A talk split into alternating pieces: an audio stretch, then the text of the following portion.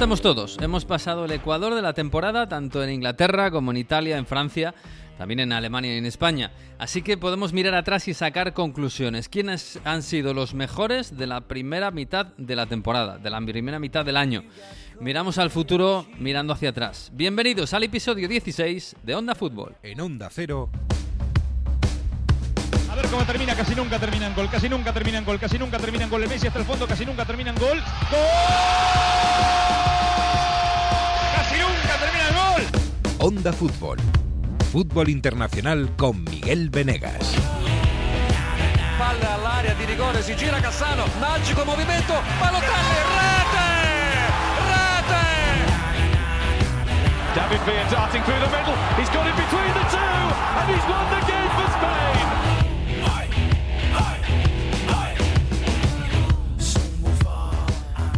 Muy buenas a todos, aquí estamos en otra edición de Onda Fútbol. Ya hemos pasado el Ecuador, sí, hemos pasado el Ecuador de todos y ya estamos aquí, bueno, pues un poco con, con- con- con velocidad de crucero. Hola Jesús López, ¿qué tal? Muy buenas. Hola, ¿qué tal? ¿Cómo estáis? Pues bien, estamos muy bien. No sé cómo estará Mario Gago. Hola Mario, ¿qué tal? Muy buenas. ¿Qué tal? ¿Cómo va esa lucha contra los virus? Yo bien, me siento un poco en los Juegos del Hambre, pero, pero bien, bien. Yo estoy- ¿Vosotros estáis bien los dos? Sa- ¿Sabes quién se vacunó, verdad? En diciembre. Ah, amigo. Una, una en un brazo y otra en el otro. Yo tengo la de la fiebre amarilla, si os vale, pero esto no, No. estaba previsto. No vale, no, no, no, no, no. El Malarone tampoco vale, ¿eh? también te lo digo. Eh, Tengo que esta- quejarme un poco porque es verdad que la- este año la vacuna de la gripe picaba mucho, ¿eh? Sí, sí. Picaba.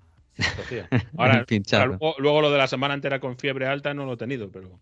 pero bien. Bueno, yo tampoco, ¿eh? Que yo de momento me estoy salvando, toco madera. Lo que pasa es que eh, lo que es la mucosidad, garganta y demás, esto agarra, eh, no sé, que recuerda a otras cosas. Pero bueno, todo bien, estamos a tope. Ah, está bien, está bien. Oye, esta, esta, fi- esta semana es especial, ¿no? Estamos aquí un poco, estamos en pleno invierno, el Blue Monday este, eh, parece que está, bueno, que, que nos están llamando a la depresión. No, nosotros resistimos. Yo tengo que hacer eh, una pregunta. ¿Por qué el Blue Monday es el 15 de, de- de enero y no el 8? Que fue el Ah, lunes y fue mucho peor. Pues porque igual la gente está, ¿no? Contando las cosas en el curro, de los regalos, lo- no sé, los Reyes Magos, contando historietas. Es invento americano esto, ¿no? Porque... eh, Pues, no, hombre, supongo que como casi todo. un algoritmo como el día más triste por... No, no es un algoritmo, es el primer fin de, el primer lunes de, de enero después de todas las fiestas. Es, esa Mm. es la idea. Es el primer fin de, de enero en el que hace frío y además no hay una ilusión en el horizonte cercana, ¿no? Bueno, sí, es normal. Pero nosotros tenemos ilusión siempre. Vamos a ver. Y es verdad que esta semana es un poquito especial. Mira, en, en Italia es- esta semana tenéis Supercopa. ¿Os vais ahí también a, a- a- pasar un poco de vergüenza a Arabia Saudí, como Uy, a Arabia. Saudí, como nosotros? Y, y además, bueno, además un poco peor, Mario, porque encima os lo montáis un poco raro, porque ¿qué es esto de poner la final un- un lunes? jueves y viernes semifinales y el, eh, y el lunes la, la- la gran final. Es, el primer, es la primera vez que se va a hacer formato a la española con semifinales y, y final, con cuatro equipos que, que lo van a disputar. El Inter como campeón de, de liga, como campeón de Serie A, con la Lazio segunda, eh, perdón, el Inter como campeón de Copa. El, eh, la Lazio como segunda clasificada, que juegan entre ellos, y la otra semifinal, la Fiorentina como finalista de Copa y el Napoli como campeón de la, de, de la Serie A, eh, del, del Scudetto del último año. Así que esas dos semifinales y bueno, el, el Inter que ha ganado las dos últimas Supercopas Italia, una contra la Juventus, la última del año pasado contra el Milan goleando en, en la final en Arabia Saudí también, y que llega como gran favorito, por supuesto, el equipo de Simón Inzaghi con lo que está demostrando en, en el campeonato. Bueno, en Italia nos copian lo bueno y lo malo. Lo bueno parece lo del formato Final Four y lo malo, pues lo de llevarse a Arabia Saudí. Y harán Y, también la bueno, si- allí con las mujeres y con todos los derechos. que España existen. copió a Italia en el sentido de llevarse, porque la Copa, la Supercopa se ha llevado a China, se llevó Sí. a Qatar y luego Arabia y luego ha ido España detrás. Ya. Pues bueno, en Inglaterra, que es un fútbol más normal, más lógico, eh, lo que hacéis es un parón que ha empezado este fin de semana y que es mitad y mitad. O sea, aquí paramos, pero no se nota, o se nota poco, ¿no? Se nota menos porque se juega la jornada 21 entre dos fines de semana, este pasado y el siguiente, con lo cual hay unos equipos que han descansado esta pasada semana y que tienen que volver al ruedo pues eh, la semana que viene, eh, como el Arsenal, el Liverpool, por ejemplo, por, por, decir los grandes, y otros equipos que han jugado este fin de semana, como el Chelsea, el City, el United, y ahora descansan. Descansan esta semana. Por ejemplo, el City tiene ahora 13 días hasta el próximo partido de Copa. Además, el siguiente es Copa, con lo cual los que eh, no jueguen Copa pues tendrían incluso un poquito más de tiempo. Con lo cual, mira, pues mm. eso sí, en España el parón dan vacaciones a los jugadores en Inglaterra no hay vacaciones que valga, porque la mayoría de equipos que han estado de parón se han ido a Dubai a un training camp. O sea, el Arsenal, por ejemplo, está en Dubai y lo que hacen es irse de concentración por ahí a un sitio cálido. Bueno, si no tienes pasta a Marbella, si tienes pasta a Dubai, básicamente. A Abu Dhabi creo que va el City. Sí, hombre, hombre claro. el City, ¿a dónde va a ir? claro, no se va a ir a, a Qatar. Bueno, pues está bien, hombre. Es una forma de hacer un pequeño respiro que lo llevaban pidiendo muchos años los equipos de la Premier, que bastante atracón de partidos tienen ya en estas Navidades. Eh, bueno, así que nosotros hemos, vamos a aprovechar para hacer un poco de balance eh, a mitad de temporada. Hemos llegado ya todos al Ecuador, ¿no? Estamos todos listos, ya hemos llegado todos. La Premier llegó primero, bueno, primero llegó la Bundesliga después la Premier y ya estamos eh, Francia, Italia y España también hemos pasado el Ecuador. Así que vamos a hacer balance. ¿Quiénes son los mejores? Eh, eh, eh, os voy a pedir el 11 ideal para vosotros de vuestras ligas, pero antes que nada, no sé si tenemos debate de quién es el mejor jugador de Europa en la primera, en la primera vuelta. Mm, yo tengo dos nombres. yo tengo dos nombres por encima de todos. Claro, no nos podemos salir de España tampoco. O sea, España existe en Europa. Em, y hay un chico que se llama Jude Bellingham que, ojo, Sí, eh, yo creo que, es, que esos son los dos nombres, ¿no? Jude Bellingham y, Harry Kane, los dos fichajes. Los dos que podían haber acabado en Madrid, por cierto. El Madrid estuvo esperando por Mbappé y creo que ha perdido una oportunidad histórica de hacer un, ataque increíble. Pero por distintas razones, hombre. Lo de Bellingham, sobre todo, llama la atención por, por ser tan joven y llegar de nuevo a una liga y solucionar la papeleta de un equipo que estaba sin delantero y que está sin delantero y que lo ha ido solucionando a base de, Bellingham con acierto primero, por supuesto, el jugador y luego yo creo que con un olfato muy fino de, del entrenador, de Ancelotti, de haber creado, eh, digamos, las circunstancias o el marco para que Bellingham pudiera, pudiera llegar así. Y luego está Harry Kane. Hombre, yo sinceramente, por números y por importancia y por, también la, em, lo que se dice siempre, ¿no? De los ingleses que cuando salen fuera no se adaptan. Fíjate que dos mm. ingleses han salido fuera, pero es verdad que eh, en ese prototipo de jugador inglés está Harry Kane y no Jude Bellingham, que desde muy pequeño se ha ido al extranjero y estaba jugando en, Alemania, en otro país. O sea que yo creo que eso de, la dificultad del inglés para adaptarse a, otro fútbol viene más por, por Harry Kane, que es el prototipo, pero siempre ha sido un futbolista, claro, un delantero centro que sabe jugar a la pelota, eh, significa que es un tipo listo y con olfato para adaptarse, para leer el, juego, etcétera. Y yo creo que por ahí viene su, gran desembarco en Alemania. Un raro, un inglés raro, ¿eh? esto no es muy habitual por su estilo de juego. Eh, te quedas entonces, Jesús, con, con Harry Kane, ¿no? Sí. Vale. ¿Y tú, Mario? Yo iba a decir que todo esto en el día que van a dar probablemente el best a Erling Haaland o a Mbappé, ¿no? Pero como esto lo estamos grabando antes de que se lo den, hmm. pero creo que por números eh, Harry Kane, o sea, llegar a la Bundesliga, al Bayern y, marcar eh, más goles que partidos y llevar al Bayern a, anotar las cifras que está anotando, a pesar de no ser líderes, porque el líder sigue siendo el, claro. Eh, pero es que es un impacto tremendo, es que es súper eh, eficiente, no sé cómo, cómo explicarlo, ¿no? Cómo, cómo, caer también y hacerlo también. Para mí Harry Kane es el mejor hombre de, la primera parte del momento en Europa. Bueno, pues nos quedamos con Harry Kane, pero yo discrepo. ¿eh? Yo creo que Bellingham, eh, porque es un centrocampista, que de repente, que, o sea, por números, es que incluso teniendo en cuenta que es centrocampista, yo me quedo con Bellingham, por el impacto que ha tenido en un equipo como el Madrid y teniendo en cuenta que el Bayern está regular, regular no, no está top. Y, mm, pero bueno, dos contra uno, gana Harry Kane. Eh, y entrenador, porque claro, no sé si hay alguien que le pueda hacer sombra a Xavi Alonso, teniendo en cuenta que estáis diciendo que Harry Kane es el mejor de Europa en la primera vuelta. A ver, sí, Xavi Alonso, yo tengo una alternativa que es, ya lo voy adelantando, mi entrenador del año en el 11 de la Premier. Me imagino. Eh, por, eh, digamos, porque no está en uno de los equipos más grandes de Europa y sin embargo es un desconocido más o menos, un recién llegado por lo menos a la élite del fútbol europeo y ha sorprendido por una propuesta muy arriesgada en la que eh, básicamente le ha salido bien. Y este es Ange Postecoglou, un australiano que ha, llegado, que ha, llegado, a Inglaterra y, y, ha sorprendido con su propuesta y con su efectividad. El Ange Ball. Exacto. Mm. Big Ange, y además es el único entrenador al que Robbie Williams le ha dedicado una canción, con lo cual eso también tiene que contar en alguna parte. bueno, sí, más o menos. Bueno, yo me sigo quedando con Xavi Alonso, no sé, Mario. Eh, si tenemos que meter revolución, bueno, yo ya adelante también que el mío revolucionario es Thiago Mota, ¿no? Pero yo creo que también ahí puede entrar una Yemery que como tiene a Aston Villa, aunque ha caído últimamente, ¿no? Pero, uff, incluso, y si contamos España, yo creo que hay que destacar lo que está haciendo Imanol con la Real Sociedad, acabando líder de la fase de grupos con el, con el actual subcampeón de, de la Champions con el Inter. Bueno, yo, yo si vamos a ir a España, yo destacaría a Mitchell también, ¿eh? Claro, claro. absolutamente. Eso, que, de, dónde viene. Pero creo que por números también aquí, si miramos eh, invicto, victorias más que nadie, número de goles también, y haciendo sombra al Bayern, y además eh, en su primera temporada como completa, ¿no? Pues yo creo que Xavi Alonso no tiene comparación de, explosión como un técnico que, que, se ha destacado más que ninguno, ¿no? Porque además es mm. como su, su primera gran carta de presentación. Bueno, pues esto lo mejor de Europa. Pero ahora vamos a los mejores de cada liga. Primero, la Premier.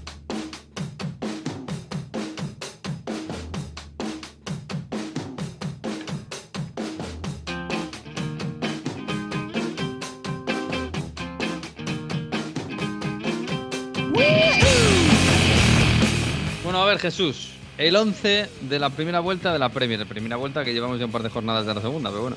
Eh, ya, me has, bueno, ya me has adelantado que el mejor entrenador es Postecoglu para ti. Sí. Que va a estar al frente de ese 11. Eh, y voy con el 11 y con alguna mención de honor que no quiero dejar escapar porque eh, es complicado. Me he ceñido un 4-3-3, que es lo más habitual. No voy a hacer esa trampa de hacer un 3-4-3, un 3-3-4 para poder meter a todos los delanteros. De, ¿no? no, vas a, poner a, Cristiano y Messi en las bandas, ¿no? De carriles. Exacto. 4-3-3, eh, con gente que defiende y gente que ataca. Portería para Vicario, portero del, eh, del, Tottenham, que ha sorprendido también por, por, una llegada, una aparición en la liga eh, sorprendente. Y aquí yo quiero hacer una mención también em, a un portero que nunca jamás está en estos premios, nunca está en, en los premios individuales, me refiero está a la sombra de otro compañero en su selección y parece que no hace mucho, no está nunca en los highlights de paradones, pero claro, tampoco está nunca en los highlights de, grandes errores. Y es el portero del City, que es muy, muy, muy complicado ser el portero del City en este equipo, muy complicado ser el portero del City y no perder cuatro balones dentro de tu área pequeña cada partido. Y aún así, eh, ahí está, Ederson Moraes. Y yo creo que también merece por lo menos una mención de honor porque nos olvidamos muchas veces de lo difícil que es y, lo damos por hecho. Y Edson Morales lleva seis años, siete años siendo el portero titular del, del, City de Guardiola y eso es muy complicado que le pregunten a Claudio Bravo, ¿eh? que es un porterazo y, se, hundió con todo el equipo en, esa, en ese eh, rol. Sí, y no se le discute, ¿eh? que, que, tanto tiempo ahí, no siendo, bueno, siendo un gran portero, pero a lo mejor, pero ni siquiera en la, en la, selección no es titular.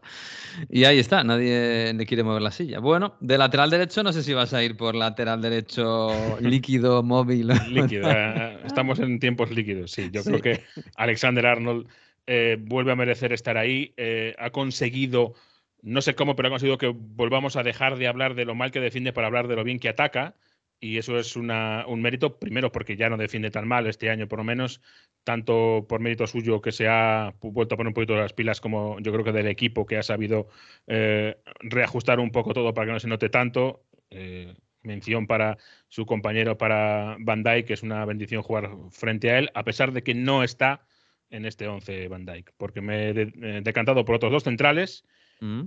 que son el Cuti Romero, oh, en el Tottenham uno de los estandartes para poder jugar de ese modo que quiere Postecoglou y que se notó mucho cuando empezaron a faltar, porque eh, el equipo se desinfla, sobre todo yo creo que cuando le faltan los centrales por lesión. Y el otro es Salivá, que yo para mí ya hizo un gran año el año pasado. Eh, con el Arsenal fue la gran diferencia o una de las grandes diferencias para el salto de calidad defensivo de ese equipo y vuelve a estar, yo creo que también otra vez en una, en una gran forma. Mm. La verdad es que sí, ¿eh? No, yo de momento no te quito, no te pongo un pero a esto. Estaba pensando centrales que hayan estado mejor. Es verdad que los del City han Está estado todos. Sí, está Van Dijk, pero tampoco, incluso ha tenido algún fallo, eh, ya no es el Van Dijk de antes. Y, y no sé, quizás eh, los del Arsenal, pero tan, o sea, bueno, Saliba. Pero no, no, no, no, no veo a nadie que le quite el puesto a Saliba y a Ro- al Cuti Romero, que es verdad lo que dices tú, ¿eh? cuando no estuvo, eh, fue el- coincidió exactamente con el bajón del, del Tottenham. Fíjate que todo, eh, pensando en la marcha de Huminson a la Copa Asia, bueno, yo creo que Romero se ha notado más. Sí, no, no, sin duda. Y luego de lateral izquierdo, yo aquí me voy a, a ir por un, un camino, una carretera secundaria, Mm. pero yo creo que también es merecido. Pervis Estupiñán, Ah, Estupiñán. futbolista del Brighton, que ha hecho para mí una gran primera vuelta. Es verdad que como el equipo ha ido un poco de más a menos, eh, Mm. claro, yo haciendo este 11 me he dado cuenta de que ha habido dos partes de la primera vuelta muy claras, ¿no? Al principio había mucho Brighton, mucho Tottenham, eh, eh, mucho Aston Villa y, ya tirando hacia las Navidades todo eso ha ido un poquitito a menos, pero yo creo que si, si miramos desde agosto hay que tener en cuenta también equipos como el Brighton y Estupiñán, la verdad que ha sido uno de los grandes eh, apariciones ahí. Sí, la verdad es que sí. Fíjate que en el Liverpool estaba pensando en mejores laterales, pero que los, los dos del Liverpool lesionados, eh, el City jugando con laterales raros, Guardiola ha jugado mucho, eh, el Arsenal tampoco parece que tenga súper claro quién juega Claro, ahí. estaba Guardiol, estaba en Sí. el Arsenal Zinchenko, eh, Sí. pero yo, yo me he decantado por Estupiñán. La verdad es que sí, la verdad es que sí. Eso que tuvo una lesión también. ¿eh? Eh, Sí, yo lo pagué en el Fantasy. bueno, medio campo. Medio campo, también voy a coger alguna ruta alternativa. Eh, 4-3-3 en la cabeza del medio campo, como ancla, Douglas Luis, del Ah. Aston Villa, un futbolista para mí eh, también clave en, el buen hacer del equipo de Emery, un futbolista que a mí ya me llamaba mucho la atención cuando jugaba en un Aston Villa que era un desastre de equipo, en el que todo pasaba por Grealish. A mí de aquel equipo me llenaba el ojito Grealish, por supuesto, pero también mucho Douglas Luis, que es verdad que en, el equipo que era un desastre, pues él tampoco eh, destacaba, pero ahora que está en un cuadro mucho más estructurado, yo creo que, que Douglas Luis está llamando la atención. ¿eh? Sí, más que merecido. No sé, y además hay que meter a alguien del Arsenal. No sé si luego vas a meter a Watkins, pero Douglas Luis ha hecho, ha tenido momentos de gobernar partidos, ¿eh? Eh, Sí. dificilísimos. O sea, que más que merecido. Eh, interior derecho no es su puesto pre- preferido, que es el de, el de Angle también, pero aún así juega mucho por ahí. Declan Rice, Ah. fichaje millonario del Arsenal este año y que yo creo que ha eh, eh, cumplido las expectativas. Otra vez, quizás un poquito de más a menos también, pero en el global yo creo que, que gran primera vuelta. Sí, fíjate que con lo que costó tenía el foco encima, ¿eh? Y algunos diciendo, bueno, a ver si le sacas de su, de su entorno, de su burbuja ahí en el West Ham y, y ha funcionado, pero muy bien, ¿eh? Ha funcionado súper bien. Le daba la razón en este caso a Lampard, ¿eh? que estaba como loco para traerlo a su Chelsea y Ya no se lo trajeron y, y le ha dado la razón. De Y hecho, hace por- poco en el, en el famoso, bueno, famoso, esto que hacen los compañeros de Transfer Market, de los más valiosos del mundo, ahí estaba Tecan Rice, entre, en el hombre. centro del campo. Al, al- al venderse por más de 100 millones, obviamente ahí está Mm. Declan. Y por la izquierda, como interior, no, no en banda, otro medio centro que a mí me parece de lo mejorcito de fuera del top 6, que yo supongo que ya sabes cuál es, Bruno Guimaraes. Ay, Bruno, Bruno. Espectacular, la verdad es que sí. Este, eh, vi- vi- viendo el partido de este fin de semana, eh, precisamente contra el Manchester City, es que es tremendo. La primera parte es un Bruno Guimaraes de, de yogo bonito, brasileño, qué calidad tiene este señor. Y la segunda es de navajero, de, de- de- de- Sí. de sicario absoluto, de, jugador, jugador odioso. Pues todo eso es Bruno Guimaraes, espectacular. Es samba en la favela, ¿no? Bruno, Sí, Bruno. Guimaraes. Es una cosa sí, así. Pues sí, merecido. Y también a Newcastle tenía que tener algún hombre. Sí, y luego, em, delantera. En la delantera el problema aquí es que son solo tres, solo caben Mm. tres y, y con lo cual quedan muchos meritorios fuera. Pero, eh, banda derecha. Hombre, Ha sido. ah, Esta ha sido. No, ha sido la, la peor. La peor. El peor dilema para mí. sí, Porque hay dos que empiezan con la misma, con S sí. y los dos lo merecían, pero al final por, por, por veteranía, por importancia, por números, por liderazgo, pues me quedo con Mohamed Salah. No voy a ser original aquí. Sí, hombre, yo, yo, yo lo siento por Bukayo Saka, que me Claro. imagino que es él. Pero es verdad que Salah es más constante y, y- y es más, es más, pf, eh, es más determinante en el Liverpool, que es que, además que está líder ahora mismo. A, a ver cómo. Y lleva los mismos goles que Haaland. Es que es una barbaridad lo de Salah. Y sin ser super Salah, ¿eh? Porque hemos tenido Salas mejores. Sí, Pero aún así todo, todo Liverpool pasa por él. A ver cómo, cómo resiste a este parón de la Copa, Copa África. Sí. Pero bueno, de momento lo está haciendo. Izquierda, aquí he tenido menos dudas, la verdad, en que hay muchos, pero yo creo que Huminson lo merece. En el año en el que Zipi se quedaba sin zape, eh, resulta que, que Zipi sigue eh, ahí arriba, sigue eh, haciendo goles, sigue dando asistencias en un equipo que, como digo, también ha ido de más a menos, pero el coreano creo que esta es porque siempre se le valoró, pero siempre estaba a la, sombra de Kane y ahora es la estrella del equipo en ataque y yo creo que eso hay que valorárselo ahí está Jiminson.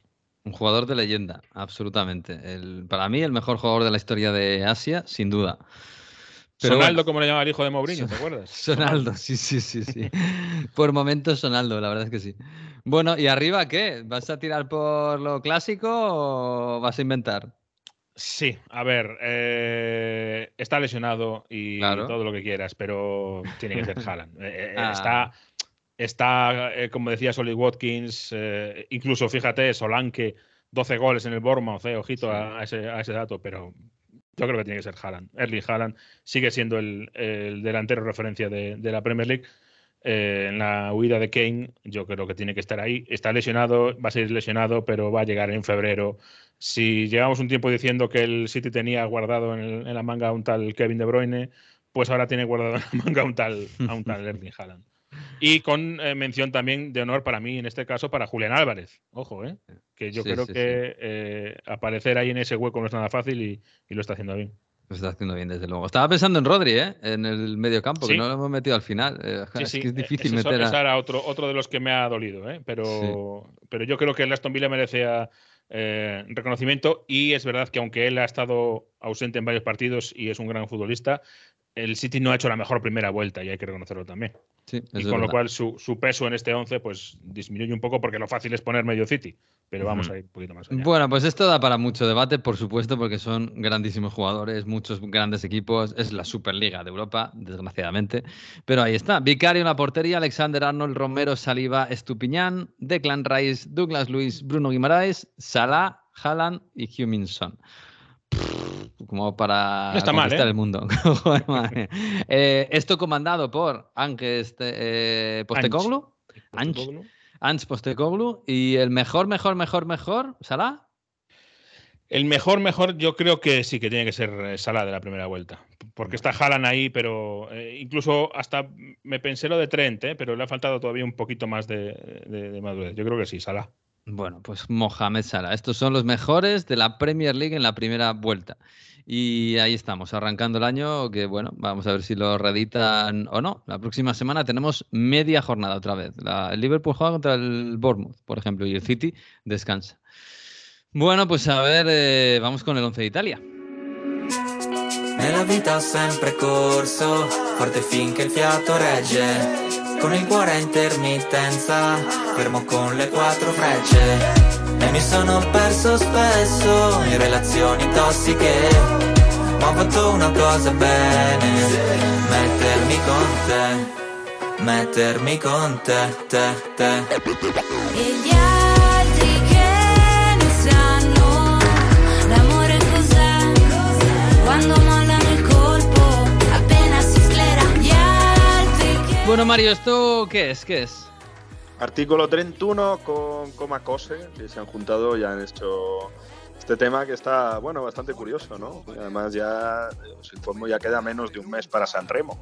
Artículo Uy. 31 fue el gran invitado Vaya. de esa unión de J-Jax y, y el otro rapero que ahora no me acuerdo, que fueron grandes protagonistas en San Remo el año pasado. Bueno, pues esta- este año va a haber también grandes apariciones. La El próxima mejor semana once de San Remo.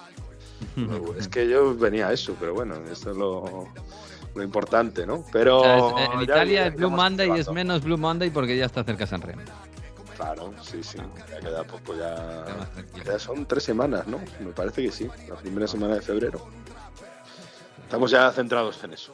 Muy bien, artículo 31, una cosa bene. Esto suena así. Intermittenza, fermo con le quattro frecce mi sono perso spesso in relazioni tossiche Ma ho fatto una cosa bene Mettermi con Bueno, Mario, ¿y cómo suena ese 11 de Italia? Para empezar, vamos a ponerle entrenador, ¿no?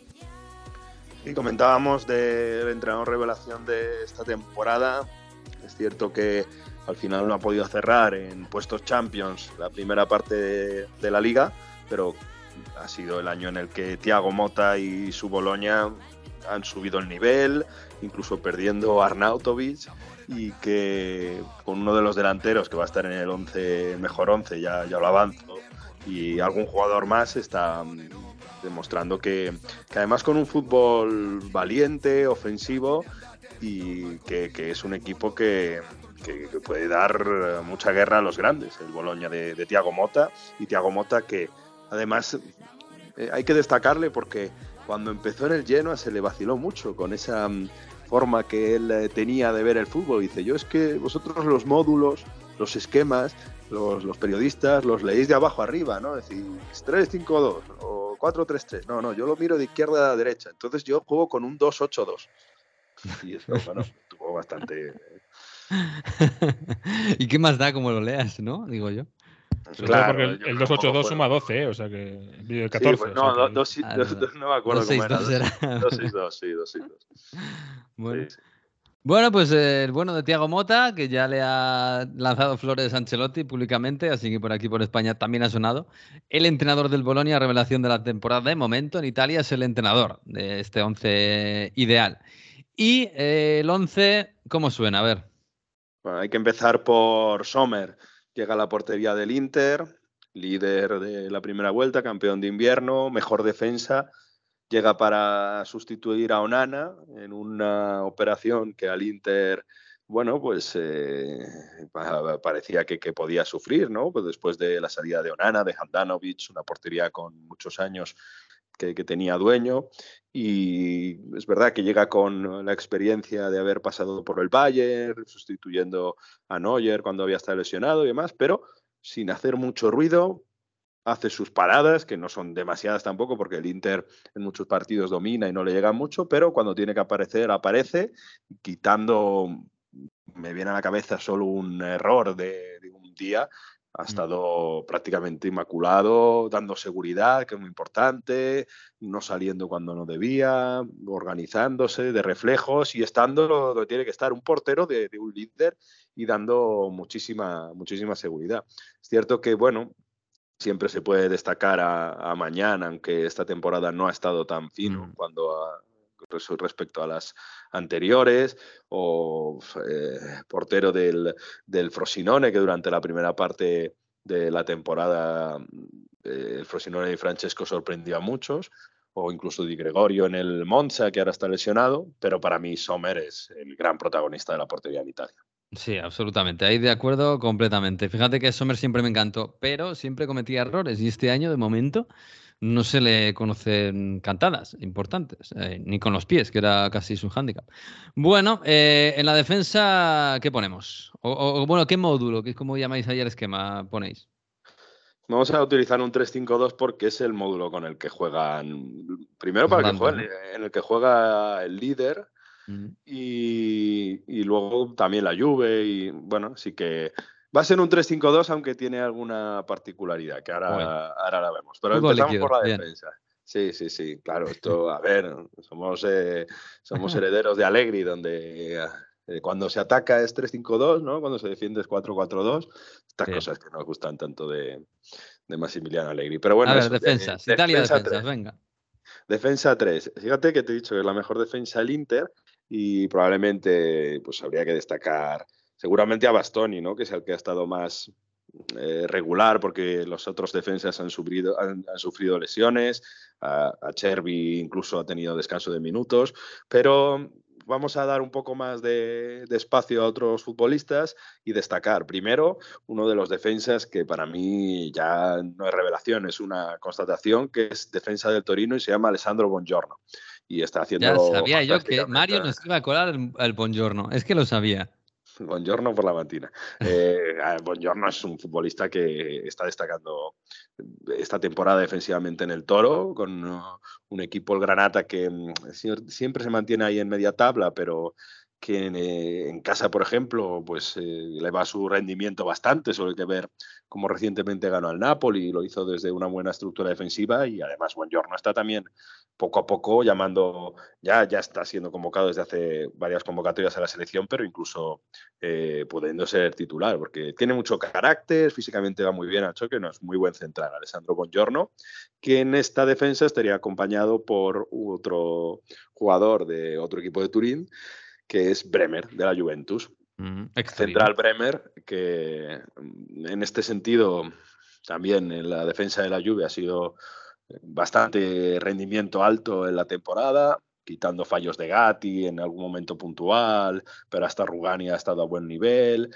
y bueno, en definitiva Alegría ha fundamentado otra vez los resultados en una buena defensa y en recibir pocos goles y Bremer en, en este sentido pues ha destacado y también en faceta goleadora cuando ha tenido que subir a, a rematar algunos corners, algunos balones parados y Bremer es siempre una seguridad para, para tener la defensa. Y cerramos la línea de tres con un ah, fichaje del Tottenham, un futbolista también que se ha destacado por eh, faceta ofensiva cuando ha tenido que, que subir al ataque, pero sobre todo por su físico, por su capacidad de duelos aéreos, que es Dragusin, del Genoa, defensa del equipo de Gilardino, que bueno, está teniendo al Genoa, mm, es verdad que no en las primeras plazas de la clasificación, pero sí eh, sin sufrir demasiado, ¿no? Después de su vuelta a serie. Así que la defensa Está bien Dragosín porque puede estar en el 11 de la Tremendo, ideal de la primera vuelta de la Serie y en el 11 ideal de la segunda vuelta de la Premier. O sea, está bien con el Torino, con el, el Tottenham. Claro, ahí está, porque es un buen fichaje para el bueno de Ange Postecoglou. Eh, Aquí, pues eso, insisto, podrían entrar pues, pues, del Inter. Yo metería a Scalvini, eh, sinceramente. A mí es que Scalvini me gusta mucho del Atalanta. Podríamos meter, por supuesto, a Scalvini absolutamente, porque además es uno de los jugadores jóvenes de, que más ha destacado, pero también Calafiori, que decíamos, el Bologna ha tenido un buen rendimiento, pues Calafiori en defensa también es otro que podría estar perfectamente. Bueno, mm, pues ahí dejamos la defensa. Buongiorno, Bremer y Dragusín. Eh, Vamos a los carrileros. Sí, eh, en este sentido creo que está bastante claro. Por izquierda, el mejor asistente de la Serie A en, el- en cuanto a centros, balones parados, hombre que, que tiene el, eh, el- la capacidad de ser determinante entrando desde la izquierda, que es Federico Di Marco, un futbolista que es providencial en el Inter, entrando por banda, con velocidad. Ya lo vimos eh, en la última, este fin de semana, en el día del Inter contra la victoria del Inter contra el Monza, como sus centros son prácticamente siempre medio gol y eso Lautaro Martínez está aprovechando mucho. Así que Sí, fíjate que, en Italia eh, seguramente dos de los mejores jugadores de toda la Serie A son Di Marco y Teo Hernández. Claro, pero no te caben los dos. Di Marco y Teo Hernández, absolutamente. Sí, es verdad que Teo Hernández eh, jugando de central en algunos momentos. Ya, pero bueno, y- tampoco. Y Teo Hernández además es más lateral izquierdo y, y sí que se va a quedar fuera de este 11 por, por, por la disposición ¿no? y, y un poco por la irregularidad de este Milan. Pero mm, sí, absolutamente estamos ante eh, los dos jugadores más determinantes en, en esta banda, Teo Hernández y Federico Di Marco. Mm. Bueno, en la otra banda que metes a. Bueno, también me lo imagino. a Soule por Mm. eh, lo que ha significado su explosión también en este año. El futbolista cedido de la Juventus en el Frosinone. En la Juve mm, jugaba más ofensivo probablemente con 4-3-3, con Allegri y, y no tenía a lo mejor tanto recorrido, pero está demostrando una- un desparpajo, una capacidad de, de sorprender. Sobre todo en las primera, la primera parte de la temporada ha sido un jugador capaz de, de destacar, ¿no? Y, y seguramente que la Juve no, no va a ir a fichar a un extremo en Mm. la próxima temporada teniendo a este argentino que le ha tentado a Italia, pero que ha dicho que quiere jugar con Argentina. Sí, de hecho no, no me hubiera extrañado que hubiera la Juve intentado traérselo otra vez en enero, ¿eh? teniendo los problemas que tiene también en, en- en la banda. Eh, medio campo. A ver, aquí hay mucho ¿eh? también. Sí, aquí todo lo que también no sería meterlo del Inter eh, Mm. estaría, pues yo creo que faltando a la realidad, ¿no? Pero estado dudando bastante y al final me voy a quedar con dos del Inter. Creo que hay que premiar al Inter en su centro del campo porque Sananoglu está teniendo una temporada en lo ofensivo superlativa, eh, ya no solo anotando todos los penaltis que le han anotado al Inter, sino llegando desde segunda línea, dirigiendo un rol que parece mentira, ¿eh? pero lleva apenas un año cumpliendo porque Sanaloglu está actuando de regista después de que el año pasado ocupase mm. la posición de Brozovic. Bueno, pues ahora parece que el rol se ha creado para él, ¿no? Y, hay un, no hay sustituto para Sanaloglu en el Inter. Cuando se lesiona tiene que entrar Aslani o tiene que inventarse algo Simón Inzaghi, pero se ve como pierde muchísimo el conjunto de los así que Sanaloglu tiene que estar absolutamente como, como pieza clave en el centro del campo del Inter. Y con el otro que me va a quedar va a ser con Enquitarian, aunque probablemente Varela tiene ese toque de imprevisibilidad que le aporta al Inter, eh, pues la capacidad de ser ofensivamente tan fuerte como lo está haciendo, pero es que Henry Benquitarian está destacando en las, las estadísticas de asistencias de gol.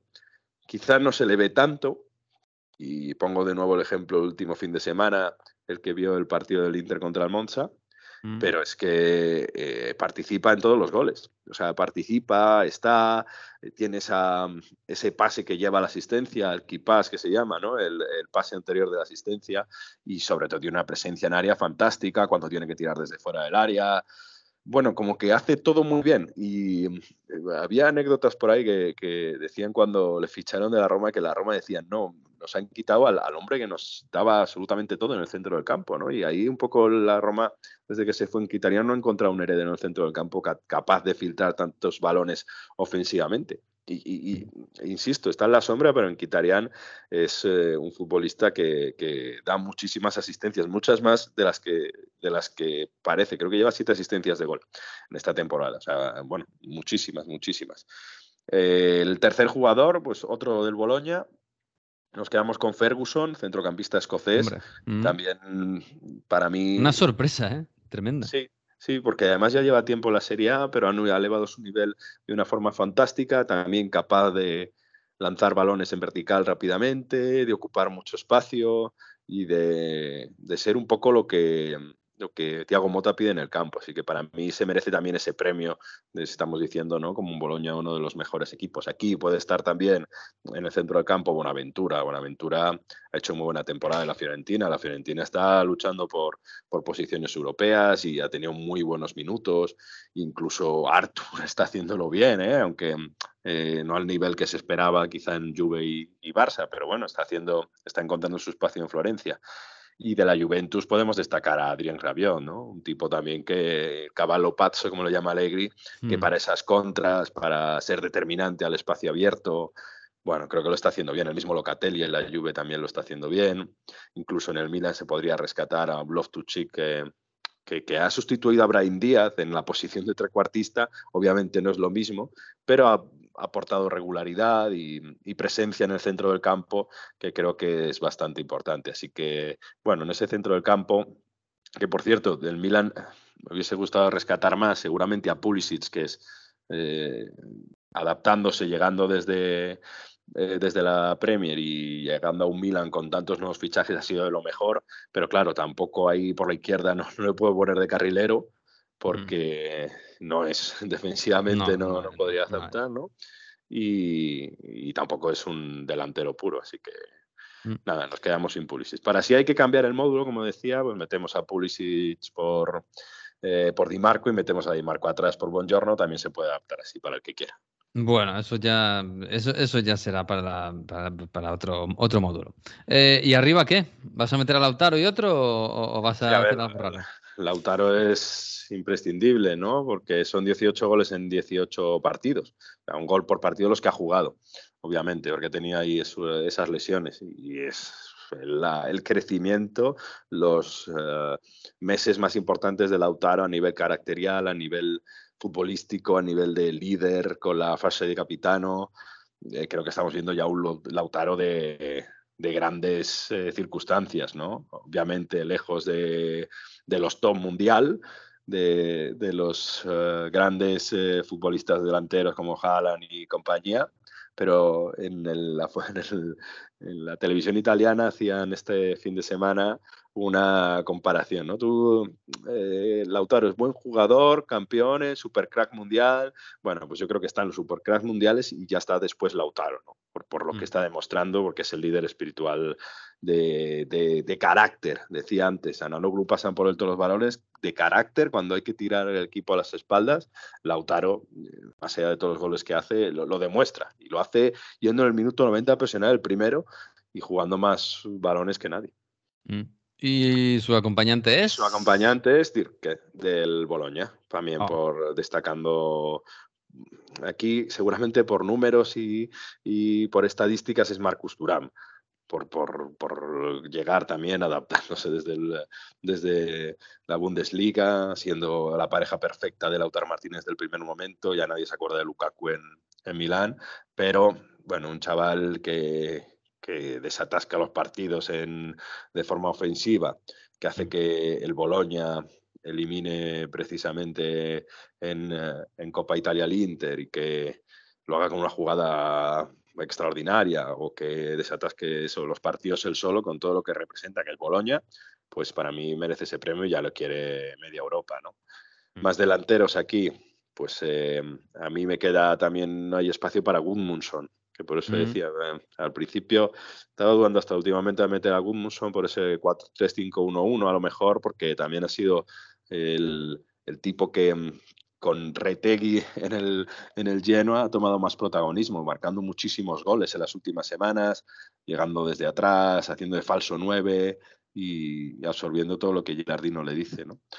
Bueno, hay delanteros ahí que, que podrían también encontrar espacio, no Lukaku seguro, pero Dybala por su importancia a la Roma cuando juega o cuando no, pues también habría que destacarle. El propio Giroud siempre es importante, pero no tan regular. Lo que sí que está claro es que en la Juve no nos quedamos con ningún delantero, porque No. hay esa continuidad, ¿no? Estaba pensando en muchas decepciones ¿eh? en esta primera vuelta. Eh, los dos de la Juve, Vlahovic y Chiesa, eh, los dos de la Roma, Lukaku y Dybala, por mucho que Dybala es verdad que ha tenido destellos. Hay, hay un poco, mucho Osimhen. deberes para la segunda parte. Tampoco está Kvaratskhelia, que nos lo dicen Mm. hace seis meses y imposible. Nadie del Napoli, claro. Ya, sí, sí, sí.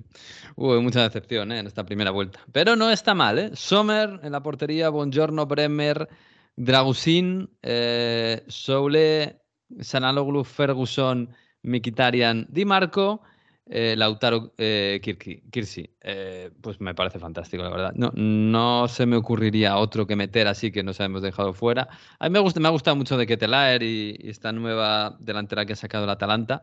Lukman, claro, pero quitar a Lautaro y a Kirsi como ha sido la primera vuelta me parece imposible, la verdad.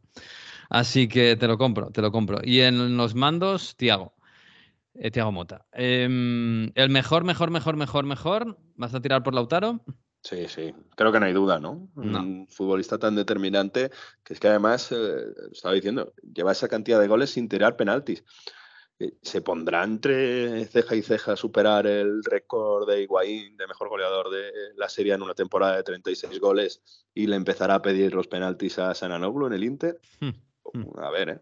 Pero nada, Lautaro, en serio, está a niveles de, de ser, eh, bueno, mejor jugador de, jugador de época en el Inter. Sí, y hace bien en quedarse ahí, ¿eh? por si acaso. Eh, la verdad es que está en su mejor entorno y el equipo más o menos juega para él, cosa que es fantástica para él y para la Serie A y para Italia, para Italia y para Europa, que nos viene bien que eh, no todo pase por la Premier y por el Madrid y el Barça.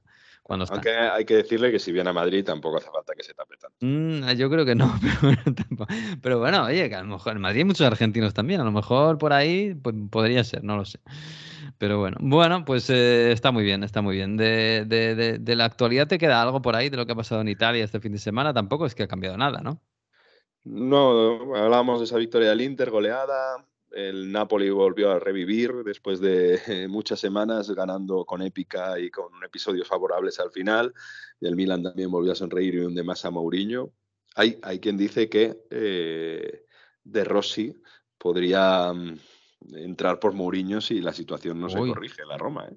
Ya es, eh, lunes Blue Monday para José Mourinho, que además Ujú. estuve viendo el partido desde, desde la tribuna porque en la semana en la que perdió el derby contra la Lazio, que Mm. Mourinho de seis derbis contra Sarri solo ha ganado uno. Tiene tomada un poco ahí la, la medida el bueno Mauricio Sarri a, a la Roma de, de Mourinho. Pero creo que lo que más notorio ha sido de, de esta semana en Italia, bueno, son dos cosas. Primero que se está discutiendo a, a reducir la liga de 20 a 18, un poco lo que hizo la Liga la, la temporada pasada. Lo que pasa es que Mm. hay mucha discusión y sobre esto los equipos pequeños no quieren. Y, y vamos a tener consejo de liga estos días a ver qué pasa. Pero sobre todo, cuando se ha hecho público el audio del bar, que eso en España también está bastante famoso, ¿no? Pero el audio del bar del Verona, del Inter Verona de la semana pasada, donde destacamos el que haya escuchado, no se haya escuchado la semana pasada, que el Inter ganó con muchísima épica, con el Verona fallando un penalti al final y con un 2-1 donde había un codazo de Bastoni a duda, defensa del, del Verona, y era incomprensible porque el VAR no había entrado y no, no se había analizado la acción. Bueno, pues respecto a eso, vamos a escuchar un trozo de esa conversación del VAR que, que se ha filtrado esta semana y que es bastante graciosa, donde hay blasfemias y cosas así. Un attimo live, eh.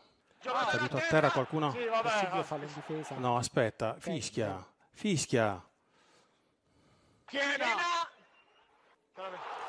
Ma fischia, santo cielo. Ah, Gigi, dimmi tu. Voglio vedere che è successo lì in Parto area da di qui, eh. Sì, parti tutto da qua, vai. Ok, vado avanti, tiro la GLT perché magari si vede il giocatore Sì. che cade. Lascio questa camera, Sì, non so quando cade, eccolo. sì, qua. Fate, fate Ti do questa. Sì, vai, fammi vedere che succede. via, mandali via, mandali via. Oltretutto lui si è alzato, mi ha guardato e poi Bueno, è dice porca tal que Le, ponen, sería- le- le- lo censuran, le ponen pitidos, pero bueno. Sí, por KT. eh, esto lo dice el árbitro del bar porque le dice Fischia, Fischia, que- porque no, no, no, no, ha, no ha silbado cuando hay el gol, porque se, se- hay.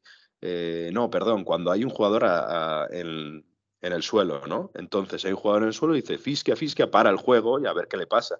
Y dice, no lo, no lo ha pitado, Dios santo. Y justo después marca el Inter. Y entonces ya tira el porca tal, porque dice, ahora, ahora tengo que revisar todo.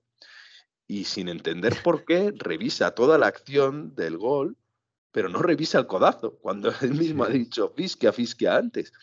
Eh, y lo que le dice mm, eh, Fabri desde, desde el campo, que mm, se escucha más o menos, pero se escucha, creo que era Fabri, ahora se me ha ido el nombre, pero creo que es Fabri, y le dice, no, es- yo le he visto desde el suelo que me estaba mirando y a ver qué pitaba, como un poco a la Busquets, eh, este mítico, ¿no? Que me estaba mirando desde el suelo a ver si pitaba o no. Y entonces como lo dice, bueno, pues eso no lo reviso porque no es, no es agresión, pero no van a revisar ese codazo, que es por el que se tenía que haber anulado el gol.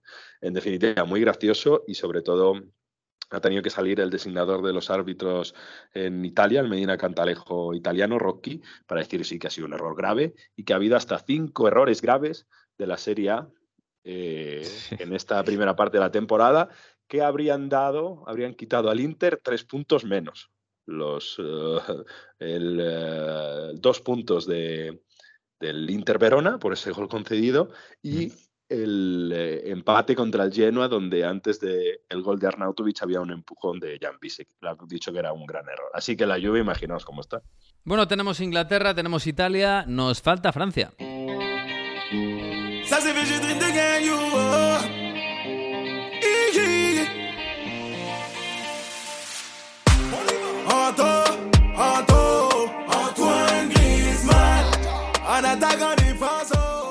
Hola Manu Terradillos, ¿qué tal? Muy buenas.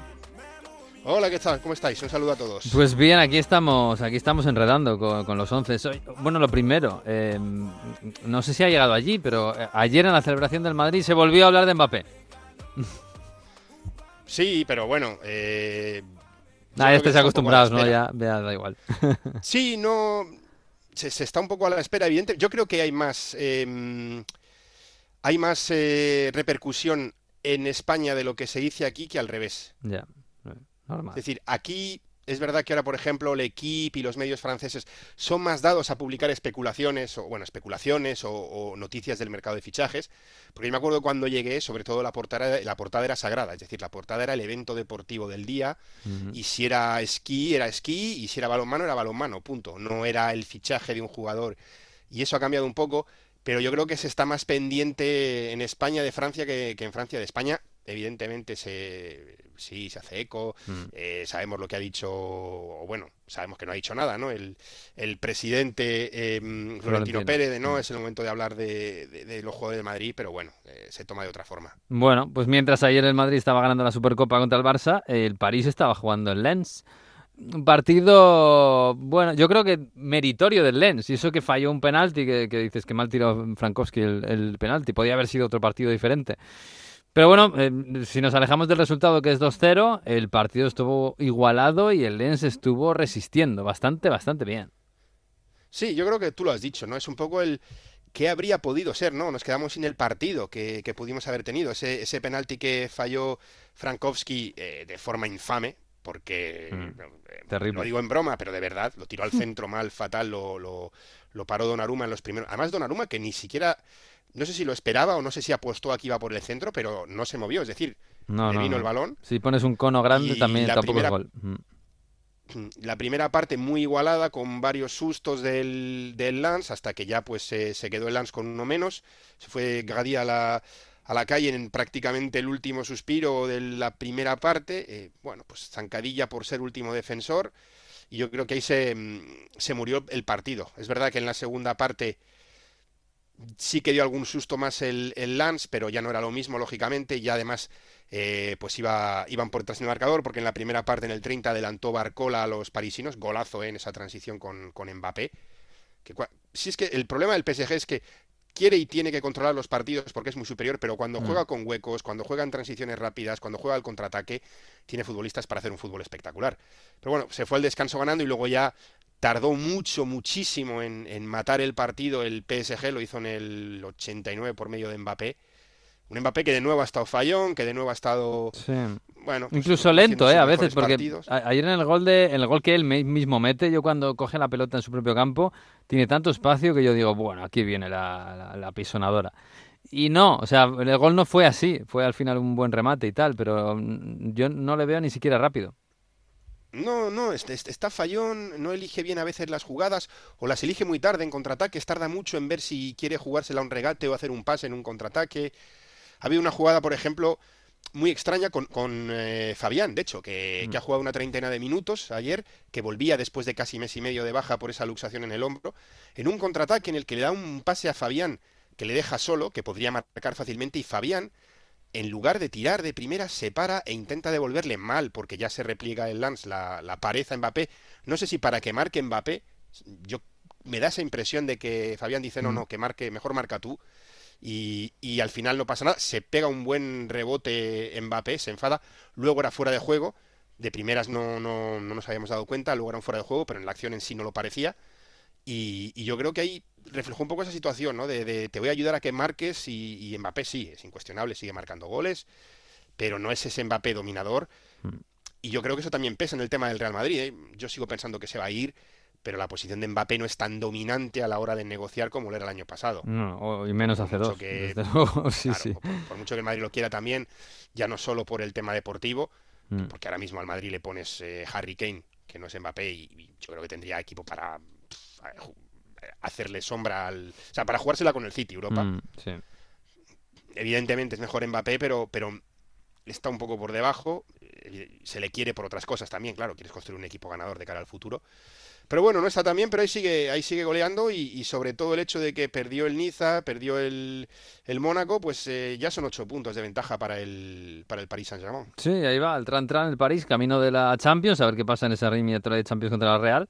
Y en Liga, pues tranquilo. Y en la Copa la vamos a ver la semana que viene. Em, a ver, el 11, el 11. Eh, Manu, que el tuyo es quizás para, pues, para muchos es, va a ser el, el más random, el más complicado. Eh, sorpréndenos, a ver. Sí, hay sorpresas, ¿eh? No, no es un once muy PSG, hay jugadores del PSG, lógicamente. Em, vamos por partes. Sería un 4-3-3. Este sí sería un 4-3-3. No sería un Sí, ¿no? 4-3-3. Sí, sin falso lateral derecho, ¿no? Ni nada de. Sin falso lateral derecho, aunque podría. Eh, de portero, Bulka, que es el Ah. Zamora y es el portero del Niza. Es un, polaco de 24 años. Eh, 18 jornadas, 11 sin encajar goles. Ha encajado solo 11 goles. Es el Zamora de la competición. Hace mucho el juego del Niza, lógicamente. Sí. Pero viendo un poco lo que hay, yo creo que es justo. Igual que el año pasado le tocó a Brisamba al portero de Lens, porque era el que menos encajaba, pues de momento ponerle en el 11. Ujú, muy Línea bien. de 4. los laterales, eh, Asraf Hakimi yo pondría por la derecha. Mm, me parece que. Yo creo que en los dos laterales es donde he tenido más problemas. Yo creo que ha hecho buena temporada lo que ha jugado. Quizá Jonathan Klaus podría, pero tampoco ha tenido un- una temporada espectacular como para hacerle sombra. Entonces yo ahí iría por Asraf Hakimi. Ha hecho buenos partidos. Sí. Un poco irregular, pero Irregular, digo- pero es verdad que los partidos buenos que ha hecho han sido muy, muy buenos. Sí, yo creo que es, es, mm, falta de casi de elección, ¿no? O falta de, de rivales en ese sentido. Ujú. Eh, banda izquierda, un poco por lo mismo. Bueno, mira, podríamos poner a Aguilar en la banda derecha, pero. Pero mm, yo creo que es al final es mejor, eh, es mejor Hakimi. Eh, el, el- el lateral derecho de, de origen español que juega en el, en el Lance en ocasiones no lo ha hecho mal, pero no es tampoco titularísimo. A mí es un jugador que me gusta mucho, pero bueno, para no entretenernos mucho, vamos a quedarnos con, con Hakimi. Ujú. La izquierda, un poco por lo mismo, Lucas Hernández, que es verdad que está jugando de falso central izquierdo, lateral izquierdo, pero yo creo que es la elección que hay también un poco por, no sé si decir incomparecencia del rival o casi, pero bueno, dentro de lo que hay. Y en el centro es donde hay más, más novedades. Eh, Todibó, Sí, que sí, me parece que estaba claro. del Barça. Sí, sí, sí, sí, sí. espectacular la temporada en el Niza. eh, tiene en la frente un cartelito que pone me voy a la Premier, seguro. Y otro que pone verano. 80 millones. Y otro, sí, o igual 80 no, pero 50, Bueno. 60 sí. Eh, Según lo que quiera gastar la Premier, pero... Según quién sea el que Pero venga. bueno, sí, en Francia ya han aprendido también ¿eh? que hay que vender. Yo me acuerdo a Openda del, del, del Lance que había hasta periodistas que decían, pero ¿por qué le, le- le bloquea el Lance que te están ofreciendo 30 millones? Pero esto ya es ridículo y al final sacaron 40 o 40 y pico cuando se fue a Alemania. Yo creo que bueno. Mm. Y luego en el otro, mm, a mí me gusta eh, Brasier, el, el jugador del Brest, que está haciendo un temporadón, él y Ujú. el equipo, pero yo creo que ahí hay que, hay que poner a, a Lenny Yogo Mm, que es un central del Lille que tiene solo 18 años y yo creo que ya solo por el tema de la edad, como diciendo, ¿no? A, a igualdad, eliges un jugador de 18 años que está demostrando una categoría, una jerarquía espectacular en el, en el Lille. Y que ya Así está, que ya está y- ocupando mucha prensa de, de fichajes de cara al año Sí. que viene, ¿eh? Mucha, mucha. Exa- otro. Sí, igual la temporada, que, igual el verano que viene tan, ser tan joven, no posiblemente sí. Pero bueno, a lo mejor al ser tan joven decide esperar, Mm. pero es otro de estos que tiene cartelito de me voy, me voy a la Premier. Centro del campo. Yo creo que hay dos que conoces. Hay uno que es un poco cosecha mía también. Mm. Eh, Zaire Emery, uno que imagino. seguro está Warren Zaire Emery. Ah, sí, absolutamente. Yo creo que hay poco que decir. Jugador, no sé si ju- jugador revelación de la temporada en, en Francia, pero bueno, des- desde Sí. luego jugador joven que ha tirado la puerta abajo. Sí, ha debutado con Francia, yo creo que se lo merece. El otro yo pondría a Golovin, el ruso del Mónaco. Cinco goles, tres asistencias en, en 16 partidos. Y como pivote defensivo, un jugador que si no soy el Cholo Simeone le vendría muy bien. Mm. En Diasimille, del Niza, que es un pivote defensivo de los de la vieja escuela, capaz de incrustarse entre los dos centrales, eh, jugar de central, em, te recupera balones, te ocupa espacio. Y yo le pondría en el 11 de lo que va de temporada. Pues muy No interesante. sé si tienes, a- no sé si tienes alguna otra Mm, mm, alternativa. Es que es verdad que en pivotes tiene... Vitiña, Sí, bueno, Tal tampoco vez, este pero- año. El, el año que llegó No. fue un poquito mejor, pero, pero este año sí, eh, es verdad que hay, ese perfil se da mucho en Francia y bastante bien. es Y- por temporada. Luego sí, luego tienes a, a Yusuf Fofana del Mónaco. Sí, Tiene estaba pensando en Fofana, sí, pero bueno, Sí, está bien. Pero en cuanto a temporada, no sé. Mm. eh, yo me quedo. Bueno, es mi 11, vamos a decirlo así. Es Sí, sí, discutible, ¿eh? eso sí. eh, hay jugadores que son discutibles, pero bueno. Y luego los tres de en punta. Eh, hay uno que vamos a decir ya, que yo creo que por mucho que hayamos dicho antes que Sí. no es su mejor temporada Mbappé, tiene que estar. Es decir, Sí. 19 goles en 17 partidos. Hablo solo en liga, ¿eh? Sí, Cuando doy este, datos hablo en liga este en por- su peor momento no es el mejor de la liga, con diferencia. Sobra. que ya está. Em, y luego, em, extremo izquierdo. He puesto a Barcola. Que está haciendo una muy buena temporada, pero luego también cuando uno lo ve dices, está haciendo una muy buena, perdón, tramo final de la primera vuelta. Sí, eso iba a decir, de menos a más. Empezó regulero, ¿eh? De menos a más, pero bueno, es Barcola. Eh, la otra opción que teníais, este es otro de los que no se conocen, eh, Tsegrova, del No. Lille, que es un jugador de Kosovo, un extremo, que puede jugar por ambas bardas, pero aquí le vamos a poner en la izquierda como teórico suplente, que lleva un gol y cuatro asistencias con el Lille, es otro de los eh, bueno, jugadores estrella del Lille, jugador con regate, a mí me ha gustado mucho los partidos que le he visto. Y por la derecha vamos a poner eh, a otro jugador del equipo revelación, además de origen español, del Castillo, extremo del. Brest. Eh, mm, bueno, es de origen español, pero ha sido, ha sido internacional en categorías inferiores. No sé llegó hasta la sub-21, lo que ocurre que ya creo que tiene 27 años, con lo cual, bueno, pues ya no, ya no tiene esa progresión, ¿no? Mm. Pero bueno, es un extremo que en el Brest lleva 5 goles y 5 asistencias, que puede jugar también por ambas bandas y que yo creo que se merece también estar en ese 11, en ese 11 titular. Pues está bien, el 10 del Brest, sí señor, del Castillo, además tiene origen español. Sí, es verdad que está bien, ¿eh? me, me- gusta. ¿eh? Además, bueno, descubrimos gente muy joven como Lenny Lloro, que, que, quizás la gente no lo conoce mucho, pero el año que viene seguro que lo va a conocer. Y bueno, gente como Mbappé tenía que estar y, y- y está bien. Zaire Emery, Golovin, hecho una gran primera parte de temporada del Castillo, me gusta. Vulca, este portero, a ver el año que viene, igual a Vulca se lo llevan también a otro sitio, en fin, porque Francia también exporta mucho. Bueno, pues eh, me gusta, eh, me Oye, gusta, a ver qué tal la segunda si quieres, vuelta. ponemos a, ponemos a Will Steele, del Reims. Hombre, Will Que Steele. no le hemos colocado a nadie en el 11, pero, pero es una delicia cuando le aguanta el equipo, porque somete al Mm. equipo a, a un castigo tremendo en, en cuanto a la hora de presionar al rival, pero con el tiempo que le aguanta el equipo es una delicia ver cómo, cómo el Reims presiona, mueve- se mueve súper rápido. Y a este le veremos en la Premier, ¿eh? que ya estaba sonando hace un- no sé, unas semanas lo vi que ya estaba Sí. jugueteando con él y cuidado. Al Southampton, pero luego dijo en rueda de prensa, no, no, me he ido a ver a mi novia Mm. que, es, que, que vive en Londres. Bueno, Claro, vive en Londres la novia. ¿A dónde va a ir Will Steele? Pues, mm, ah, pues, ah, pues por ahí cerca, seguramente. Sí, sí, sí. Bueno, pues nada, la semana que viene, oh, la semana que viene Copa. El París va Sí, a Orleans. es- Qué bonito, qué Va a jugar contra el Orleans, sí. Oh, este es mm, un poco mejor que el, ante- el anterior rival, este es de Nacional 1, es de la tercera categoría. Pero bueno, no debería tener mucho problema. Esto lo podemos llamar el, el derby de Juana de Arco o algo así. Bueno. o de las catedrales. A ver. Bueno, no sé.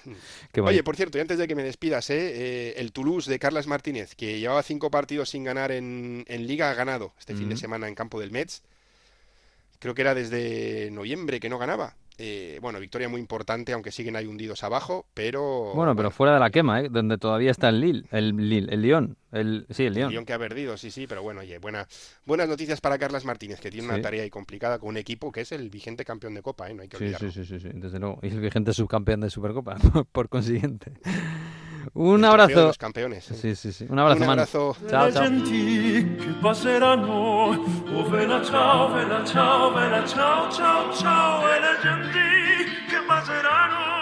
Pues nos marchamos, chicos. No sé qué vais a hacer esta semana. No tenéis, no tenéis casi nada, ¿no? El, el uno con la Supercopa que va a empezar mm, al fin ya el Jueves. jueves viernes, el otro con media liga parada y, y los replays. No sé, ¿qué vais a hacer? Hay cosas así siempre, no te preocupes. Sobrevivir al virus, ya lo hemos dicho al principio, Ah, eso es lo primero. Y- Ya, ya. O sea, Mario en cama y, y Jesús, yo que disfrutando de, de la- de las Disfrutando de vacaciones, como siempre, yo, vamos. está bien, está bien. Pues nada, chicos, pues la semana que viene nos veremos otra vez, estaremos por aquí. Un abrazo fuerte, ¿eh? Abrazo. Adiós. Chao, chao, chao. Y nosotros nos vamos, sí, hasta la semana que viene, el próximo lunes, como siempre, la una de la tarde, más o menos, estaremos por aquí con otro episodio de Onda Fútbol. Hasta aquí el de esta semana, que ha sido un poco pasar el Ecuador, que nos gusta mirar al futuro. Un abrazo, disfruten de la semana y del fútbol y adiós.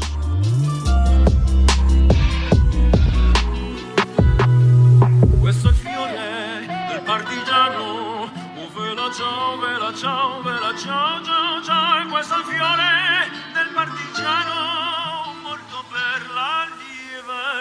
la